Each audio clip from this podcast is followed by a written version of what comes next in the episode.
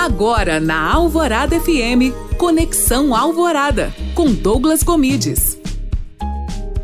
Olá, tudo bem? Seja bem-vindo a mais um Conexão Alvorada. No programa de hoje eu vou te dar quatro dicas para você otimizar seu tempo ao criar posts de mídias sociais. Então, fica ligado.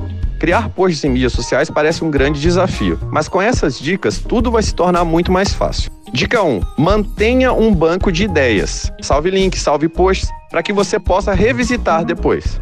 Dica 2: analise os seus concorrentes e veja o que eles estão fazendo. A melhor forma de ter ideia é entender o que dá certo e o que dá errado para os seus concorrentes.